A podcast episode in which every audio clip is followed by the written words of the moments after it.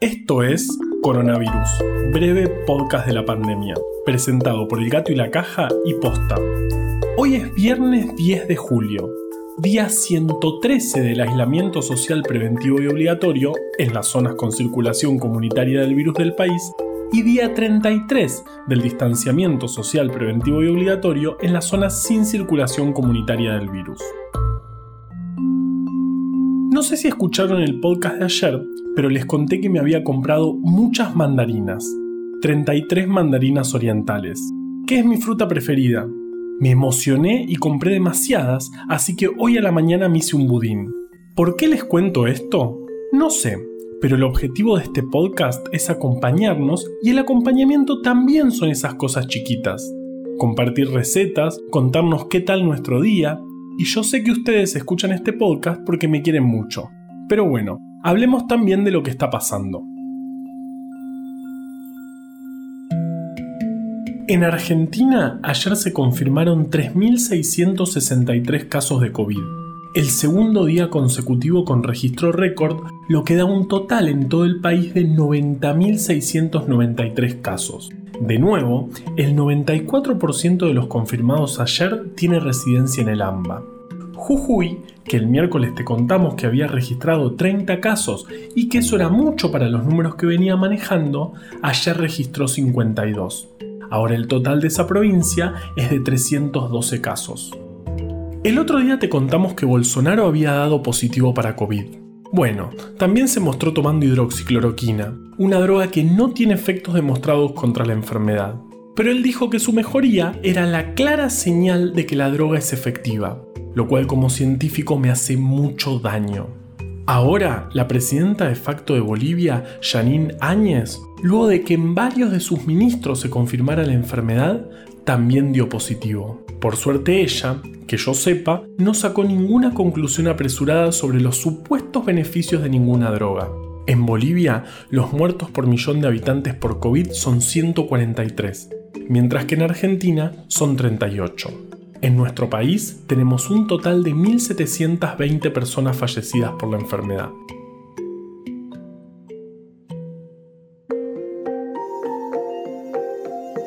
Se estuvo hablando bastante estos días, a partir de un trabajo firmado por más de 200 científicos, que el SARS-CoV-2 podía transmitirse en el aire.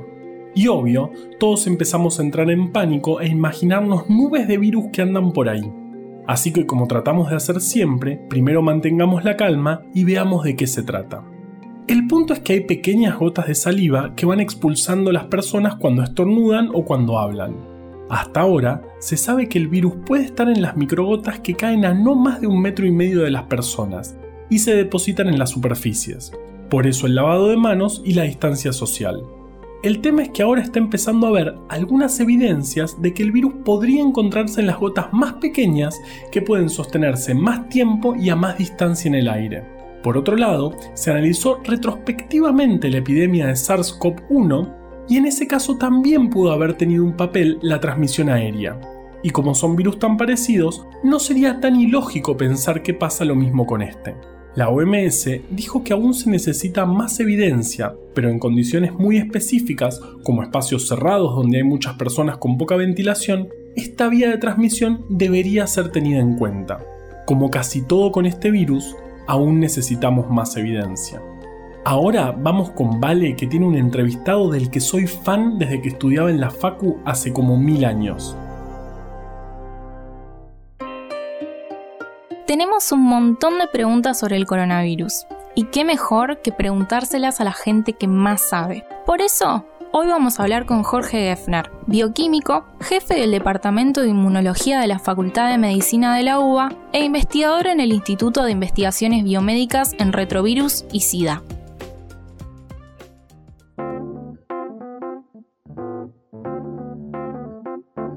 En el INVIRS, que es un instituto que hace investigaciones sobre un montón de patologías, se está testeando habitualmente. ¿Cómo es que surgió esa idea de empezar a analizar los test de coronavirus y quiénes participan en esto?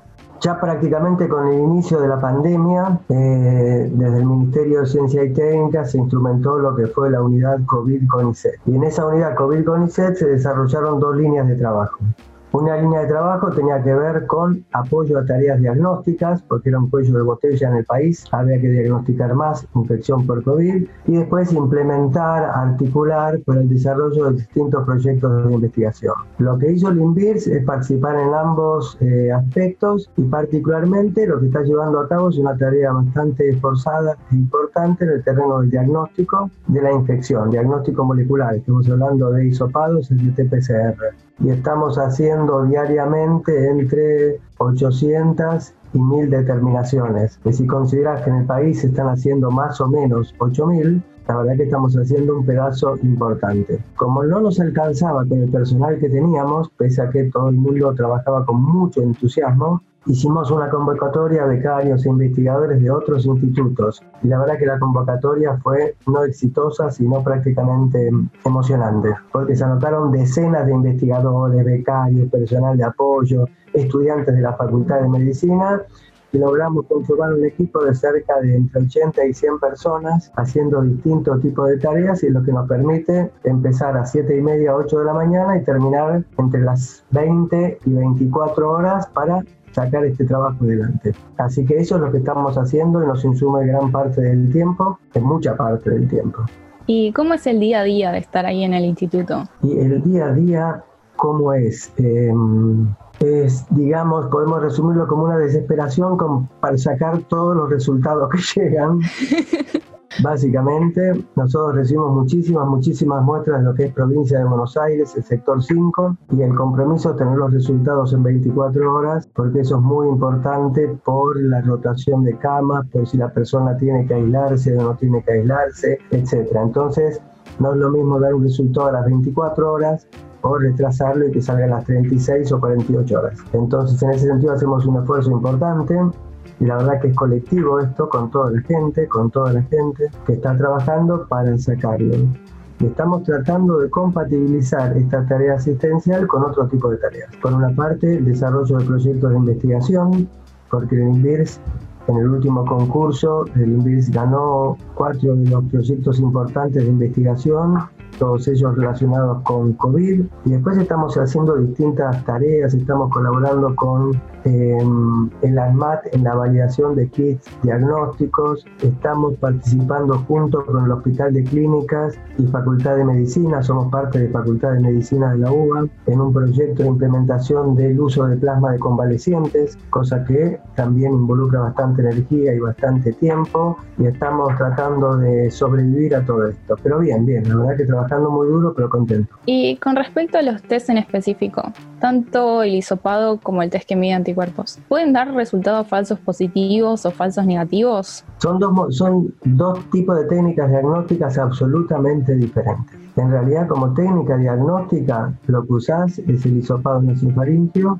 y la técnica de RT-PCR. Si eso tiene falsos negativos, es una técnica muy confiable, muy confiable. Es decir, si vos te tomas el hisopado en el momento adecuado, es decir, estás hablando de el día 3, 4, 5 post aparición de los primeros síntomas, entonces si te da positivo, obviamente es positivo. Hay muy, muy poquitos falsos positivos, realmente despreciables, y si te da negativo, asumís que es negativo, es decir, no dudamos de ese tipo de análisis. Obviamente, si vos tuviste COVID-19 y te vas a hacer un hisopado a las tres semanas posteriores al inicio de síntomas, te va a dar negativo porque ya no detectás eh, el ARN del virus. Pero entonces, si lo haces con, cumpliendo los requisitos que son lógicos para la toma de la muestra, es absolutamente confiable. Eso en cuanto al diagnóstico. En cuanto al otro, que es el, los test serológicos, lo que miden no es el virus, sino la producción de anticuerpos por la persona que está infectada. La producción de anticuerpos se evidencia claramente en la mayoría de las personas infectadas recién una semana post aparición de los síntomas. Entonces, obviamente, si vos te haces un ensayo el día 2 o 3, muy posiblemente te dé negativo. Pasa que si vos sabés que esa es la limitación del método, porque tenés que empezar, tenés que darle un tiempo a la persona infectada para que levante la producción de anticuerpos, sabés que no lo vas a hacer al día 2, sino vas a esperar al día 7, al día 8, al día 10. Y ese retraso es el motivo por el cual no se usa esto como técnica diagnóstica, sino para estudios de vigilancia, cero prevalencia, etc. Ese es básicamente. Y los estudios serológicos hay dos grandes ramas. Uno los test rápidos, que son las famosas tiritas, y otro es el ensayo de Lisa, uno de los cuales se desarrolló acá por Andrea Gramagnick en Leloir, que es excelente. Los ensayos de Lisa son absolutamente confiables, las tiritas reactivas, los ensayos rápidos, sabemos que no tienen la misma sensibilidad. Tienen la sensibilidad aproximada del 70%, aun cuando lo hagas en el momento correcto. Entonces, nuevamente, si vos sabés de antemano que tenés esa sensibilidad y querés hacer un estudio de prevalencia, bienvenido y está bien empleado. Y esta pregunta te la hago como jefe de inmunología de la Facultad de Medicina. Hay gente que plantea que todos deberíamos salir de nuestras casas e inmunizarnos por contacto con coronavirus en una cosa que llaman inmunidad de rebaño, que en realidad es un término que en general se usa para vacunas. Eh, ¿Nos puedes contar un poco qué es la inmunidad de rebaño y cómo se consigue? Primero vamos al razonamiento este que obviamente no es tuyo, sino que vos estás reflejando gente que lo dice. Y es, por ejemplo, fue política implementada en algunos lados, como esa bestia que tenemos de presidente en Brasil que implementó eso. Y entonces vos llegaste a tener decenas de miles de contagios y tenés miles de muertes en Brasil. Y los países que apostaron a eso en algún momento, Gran Bretaña, también planteó algo parecido. Y Gran Bretaña tuvo que ir para atrás porque el nivel de infección y asociado a eso mortalidad iba para adelante. Y si vos comparás otro grupo de países, los países escandinavos, y comparás Dinamarca con Suecia, Dinamarca le fue bien y a Suecia le fue mal, porque Suecia no implementó la cuarentena. Eso implica una toma de posición. Y esa toma de posición es importante más ahora cuando en lo que es AMBA estamos transitando una situación muy, muy difícil y hubo gente, gente vociferando acerca de supuestas cuarentenas bobas, cuando lo único, lo único que ha demostrado claramente, lo que aprendimos en los últimos cinco meses, es que el distanciamiento social es la medida más efectiva. Entonces eso es una toma de posición que me parece importante aclarar el punto. Porque en Argentina el hecho de haber implementado la cuarentena temprano hace que hayamos ganado muchas vidas que se podrían haber perdido. Ok, dicho esto, la inmunidad de rebaño. La inmunidad de rebaño es dentro de las pavadas que se dicen, porque acá todo el mundo habla, todo el mundo opina y opina cada cual. Es como si vos tenés a mí que yo opine de, qué sé yo, economía intensiva yo no tengo la menor idea y obviamente entonces voy a decir, me callo porque no sé. Cuando estás en situaciones de crisis lo que es importante es sobre qué cosas podés opinar y qué cosas no podés opinar. Si me preguntás sobre inmunología, yo puedo opinar. Aun cuando, habiendo estudiado 30 años, tengo baches importantísimos y cosas que no entendemos. Pero entonces, como todo el mundo opina de todo, absolutamente, es un lío esto. La inmunidad de rebaño es una inmunidad colectiva, que hace que si vos, por ejemplo, tenés un 80 o un 90% de gente inmunizada, cuando tenés un bicho que está dando vueltas, va a ser muy difícil que le pegue a ese 10% que no está inmunizado. Y eso de la inmunidad de rebaño es muy importante por ejemplo, en el terreno de vacunas, porque vos al chiquito que nace no le das todas las vacunas, porque no va con el calendario oficial, porque hay vacunas a las cuales no responde. Entonces, si vos no tenés una protección social importante, todos los chiquitos, muy chiquitos, tendrán que quedarse en su casa, porque el programa de vacunación frente a ciertos patógenos lo das a los tres meses, a los seis meses, etc. Pero para hablar de inmunidad de rebaño tenés que tener un nivel de protección del 80 o 90%. Si vos tomás hoy por hoy los países donde tuvieron mayor incidencia y de la mano de eso crisis sanitaria. Por ejemplo, están tomando España, Italia, que recordamos en el momento donde los médicos estaban frente a la difícil decisión de decir quién era ventilado y quién no era ventilado, situación muy compleja porque estaban saturados los sistemas de salud. Los estudios de cero prevalencia, es decir, que te permiten saber cuánta gente se infectó, están dando entre el 5 y el 8%. Es decir, que en Europa Occidental, después de lo que pasó, estás en un 5-8%. Eso no crea inmunidad de rebaño. Pero si vos le decís, creemos la inmunidad de rebaño, suspendamos la cuarentena, salgamos todos, volvamos a los estadios, a los recitales, etcétera, la conclusión de eso va a ser absolutamente trágica, porque no vas a medir las muertes en miles, sino en decenas o en centenares de miles. ¿Y qué tanto se sabe sobre las posibilidades de reinfectarse con coronavirus? O sea, siempre que nos infectamos, ¿se generan anticuerpos que nos protegen de la enfermedad? Sí, sí si vos te infectás, se generan anticuerpos que te protegen de la enfermedad. Entonces, esos anticuerpos te protegen porque gran parte de esos anticuerpos son lo que llamamos en inmunología anticuerpos neutralizantes, que se pegan a una parte del virus es una proteína S, particularmente un pedacito de esa proteína que llamamos RBD, no tiene importancia, y hacen que el virus se vuelva un virus tonto, porque no puede interactuar con su receptor, no puede infectar el tracto aéreo, que es el principal blanco, y por lo tanto no progresa la infección. Entonces, todos producimos anticuerpos, los que cuando te infectas. Y esos anticuerpos te protegen de la reinfección. ¿Durante cuánto tiempo? Digamos, lo que sabemos es que en esta temporada no te vas a volver a reinfectar, porque sabemos que perduran en el tiempo, aunque bajan, perduran. Lo que no sabemos es si van a durar tipo un año, tres años, cinco años. Entonces no hay seguridad, tendremos que esperar para ver lo que es la memoria inmunológica. A ver si este virus se comporta como el sarampión, que te infectas una vez y tenés anticuerpos de por vida protectores, o como otras infecciones, como el virus inicial respiratorio, que te infectas año a año porque no perdura eso que llamamos respuesta inmune. Es así. Entonces, el que se infectó y se recuperan tiene dos horizontes. Primero, este año muy difícil se vuelve a reinfectar, no hay ninguna evidencia cierta de que haya gente que se haya reinfectado. Y segundo, tiene una, en un sentido, un compromiso ético solidario de presentarse a un centro de donación de plasma, en cualquiera de los que hay, para tratar de ser solidario con alguien que padece la infección y quizás le vaya peor que a la persona que está donando. ¿Por qué? Porque es una persona de muchos años, mayor de 70 años, o es cardiópata, hipertensa, obesa, diabética. ¿Se sabe de qué depende si una persona es asintomática o sintomática cuando se infecta con coronavirus? Hay ciertas cosas que no sabemos. Entonces vuelvo a lo mismo. Lo que no sabemos tenemos que decir no sabemos. Pero nosotros no sabemos. Entonces hay hipótesis de por qué una persona va a ser asintomática. Lo que sabemos es el 90 o 95% de las personas cursa formas leves, leves. Es decir, puede no tener nada, que hablamos de asintomáticos, o tener fiebre durante un día, dolor de garganta, pérdida del gusto o del olfato, entonces, una gran mayoría va a cursar así en forma leve. Si tiene síntomas, no es asintomático, sino que es levemente sintomático. Otras personas pueden hacer un curso grave. Sí sabemos cuáles son las comorbilidades, los factores que promueven un curso grave, que son esos que mencionamos antes, las personas mayores, arriba de 65, 70 años, obesos, diabéticos, hipertensos, eh, cardiópatas y parás ahí.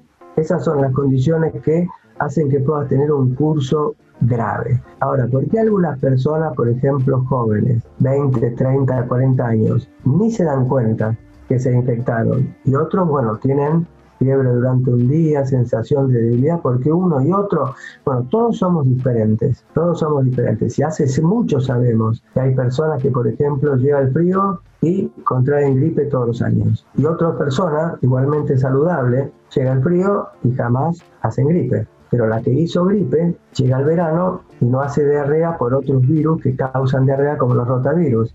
Entonces, cada uno de nosotros tiene un universo en el cual se encuentra mejor defendido frente a ciertas infecciones y peor frente a otras. No hemos decodificado todavía qué pasa frente a SARS-CoV-2. ¿Qué es lo que hace que alguien sea sintomático y qué es lo que hace que alguien curse una enfermedad más leve o más severa? Si es severa, hablamos de las comorbilidades. ¿Cómo está llevando este aislamiento? ¿Cómo está llevando la pandemia?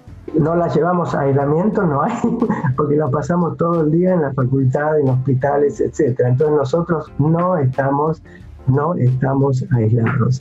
El asunto que es lo que en el aislamiento lo que tenés es restricciones importantes en lo que es ver a tus familiares. En mi caso yo tengo dos hijos, un hijo está en el exterior, así que no lo puedo ver, sigo viéndolo por Skype, y una hija que está acá, que es eh, médica residenta, que nos vemos accidentalmente cuando antes nos veíamos realmente mucho más.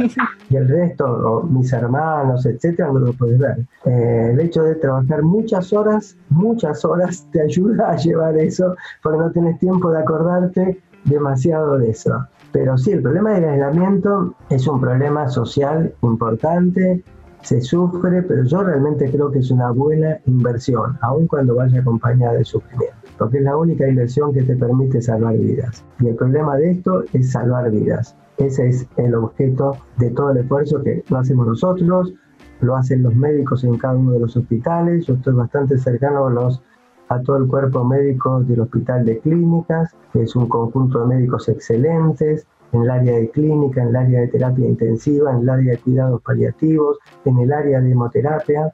Y realmente a veces tenés que apagar el celular porque a la una de la mañana entonces hay que hacer una transferencia de plasma, entonces la persona responsable de hemoterapia va y va un cirujano porque no está el médico y se mueve todo el mundo, es decir, cuando vos colectivamente, por un lado se hablan pavadas, pero por otro lado vos tenés grupos de gente tan numerosos y tan comprometidos, yo prefiero hacer oídos sordos a las pavadas y meterme a laburar con la gente que quiere hablar menos y hacer más.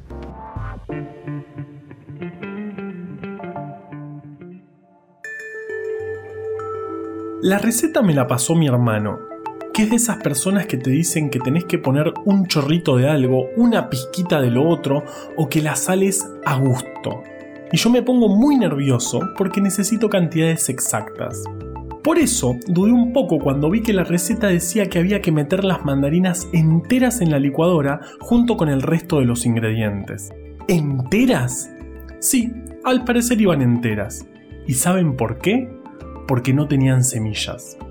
Las mandarinas, como el resto de las frutas, son el resultado de la fecundación de la flor de la planta, el ovocito, con el polen, los espermatozoides, y permiten contener y nutrir a los embriones de esa planta, que son las semillas. Este es el modo en que las plantas con flor se reproducen en la naturaleza. Pero entonces, ¿cómo puede existir un fruto si no existen las semillas? Reconozcamos, igual, que es una linda paradoja opino que la humanidad tiene libertad, pero una libertad llena de paradojas. Freud muestra que la niñez modela el subconsciente, pero este nos ayuda a formar conceptos propios. Muy bien, Ian. ¿Alguien más tiene un ejemplo de paradoja? Parece que el más listo de la clase también es el más callado. Bart, ¿qué otras paradojas afectan nuestra vida? bueno, malo si lo haces y malo si no lo haces. Bueno, supongo que eso es una paradoja. Gracias, Bart. Me salvé. La cuestión es que existe un fenómeno por el cual un fruto puede existir sin tener semillas. Se llama partenocarpia, que literalmente significa fruta virgen. Las mandarinas que usé para hacer mi budín, como no tienen semillas, son partenocárpicas. La partenocarpia, como varios procesos de la naturaleza, puede ser generada por distintos factores. Uno de ellos es la poliploidía. Se ve que el tema de hoy son las palabras difíciles que empiezan con P. ¿Qué es la poliploidía? Bueno, nosotros somos organismos diploides, es decir, que tenemos dos copias de cada cromosoma, uno de cada persona que nos concibió. Cuando producimos gametas, espermatozoides u ovocitos, sucede un proceso que genera que los cromosomas de nuestras células se dividan en dos grupos, de modo tal que a cada una de nuestras gametas va una sola copia de cada cromosoma. ¿Eso es fácil o no? No es nada fácil. Este proceso re complejo se llama meiosis y me lo tuve que aprender todo de memoria para la facultad y después del parcial me lo olvidé pero para este podcast hice lo que haría cualquier profesional serio. Me armé otro mate y volví a revisar los apuntes. Se ve que de estudiante me gustaba hacer dibujitos en el margen de las hojas cuando me aburría en clase. Imagínense lo que son mis apuntes sobre reproducción. Otro día les muestro mis gametas. ¿De qué estás hablando, ¿En qué estaba? Ah, sí. La meiosis es realizable justamente porque tenemos dos copias de cada cromosoma. Los organismos que tienen poliploidía, es decir, más de dos pares, tienen un proceso de formación de gametas mucho más complejos y que a veces puede ser inviable si los cromosomas no son pares. Porque repartir una cantidad impar de cromosomas en las gametas, que son pares, no es nada fácil. De hecho, es imposible. Como sabe cualquier persona que recibió una cantidad impar de chocolates de parte de su padre con la orden de dale la mitad a tu hermano. Yo iba a buscar una regla y un cuchillo para dividir el chocolate de la discordia en cantidades exactamente iguales, al milímetro. Mi hermano lo partía con los dientes. ¡Qué bronca! Pero ojo que la poliploidía es bastante normal en frutas y vegetales, cuando dos especies salvajes combinan sus ADNs. Dos ejemplos muy buenos de estos son las frutillas y el trigo. De hecho, el trigo es hexaploide, lo que quiere decir que tiene 6 sets de cromosomas, y las frutillas son octoploides, que sí, adivinaron, tienen 8 sets de cromosomas. Muchas veces lo que sucede es que las mismas personas que plantan y cosechan frutas generan una poliploidía en sus plantas de modo de obtener algún beneficio que haga que sus productos sean más espectaculares. Como las mandarinas sin semillas que me sirven para hacer un budín en 5 minutos porque las puedo poner directamente en la licuadora. Lamentablemente, no hay poliploidía que haga que el budín después se enfríe más rápido. Tengo hambre. Las bananas que consumimos tienen tres pares de cromosomas, o sea que son triploides, y fueron desarrolladas así intencionalmente porque si no estarían llenas de semillas y sería muy difícil comerlas. Los puntitos negros que se ven en el centro cuando cortamos una banana son semillas estériles que no se desarrollaron. Volviendo a las mandarinas. Según el INTA, en Argentina se cultivan las variedades el Endale, Murcot, Montenegrina, Nules y Satsuma Okitsu, que tiene un gran nombre y se obtuvo a partir de un plantín japonés. No sé bien cuál es cuál, yo siempre pido criolla que es la que más me gusta, pero trae semillas, no sirve para hacer budín. Recién busqué y dice que las nules no traen semillas, deben ser esas las que me llevé de la verdulería porque justo no había criollas. Pero ahora me quedé pensando, ¿cómo se reproducen las plantas que no dan semillas? Porque si no tienen semillas, no pueden tener hijos. Bueno, la manera de reproducirlas es a través de cortes como cuando cortás un pedacito del potus de tu casa y lo pones en agua y después da raíces y lo podés plantar de nuevo y cuando te querés acordar tenés toda la casa llena de potus. Y de ese modo, todas las frutas que vengan del mismo corte son clones, como Star Wars, pero con mandarinas. Esto es un problema también, porque al ser todas genéticamente idénticas, son todas igual de susceptibles a las mismas enfermedades. ¿Y saben qué? existen virus de cítricos, porque si bien me voy por las ramas, nunca me olvidé de que estamos en un podcast de virus. El mal de la tristeza de los cítricos, además de ser el patógeno con mejor nombre de la historia, es un virus que afecta a este tipo de plantas. Se transmite a través de los pulgones, unos bichitos chiquititos entre los que está el pulgón de la tristeza, el mejor nombre de banda indie que alguien podría desear y por alguna razón todavía ninguna banda adoptó. El genoma de este virus está hecho de ARN, esa molécula parecida al ADN pero mucho más inestable y es particularmente largo. Si les suena de algún lado es porque existe otra familia de virus que tienen el genoma de ARN largo. Ahora no me acuerdo muy bien cómo se llama, algo de corona, corona, no sé, el mal de la tristeza se descubrió en 1930 porque provocó una gran devastación de los árboles de cítricos en Argentina y Brasil. Ahí fue cuando se acuñó su nombre espectacular, Tristeza Nautem Fim.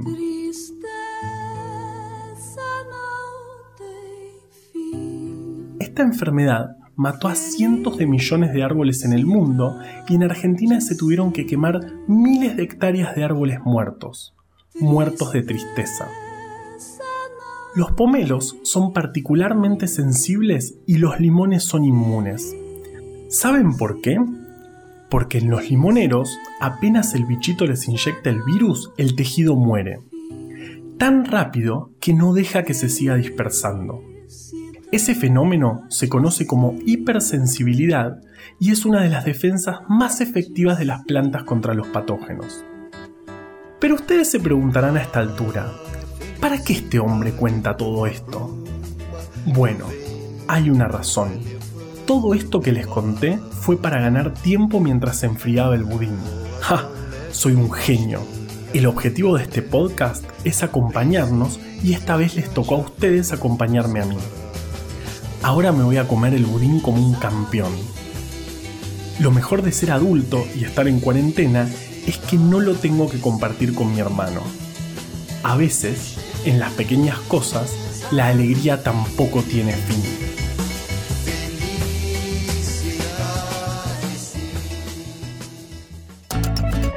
Coronavirus, breve podcast de la pandemia, es una producción original del Gato y la Caja junto a Posta. Si vas a compartir un audio, que sea este. A la desinformación le tenemos que ganar en su cancha. Ayúdanos a que Breve Podcast llegue a todos lados. Escucha todos los podcasts de Posta en posta.fm. También puedes encontrarlos en Spotify, Apple Podcast y tu app de podcast favorita. En la coordinación general de este podcast estuvo Nahuel Ugacio. Entrevista desde el armario, Valeria Sanabria. Nuestro invitado de hoy, Jorge Geffner. Producción por posta, Lucila Lopardo, Luciano Banchero y Diego del Agostino. En la edición, Leo Fernández. La identidad visual del podcast es de Belén Kakefuku. Este episodio fue escrito por Juan Cruz Balián, Valeria Sanabria, Ezequiel Calvo, Florencia Fernández Chiape y por mí. Yo soy Juan Manuel Carballeda. Quédate en tu casa y nos escuchamos el lunes. Loco, estamos en, en aislamiento. ¿Qué hacen andando en moto?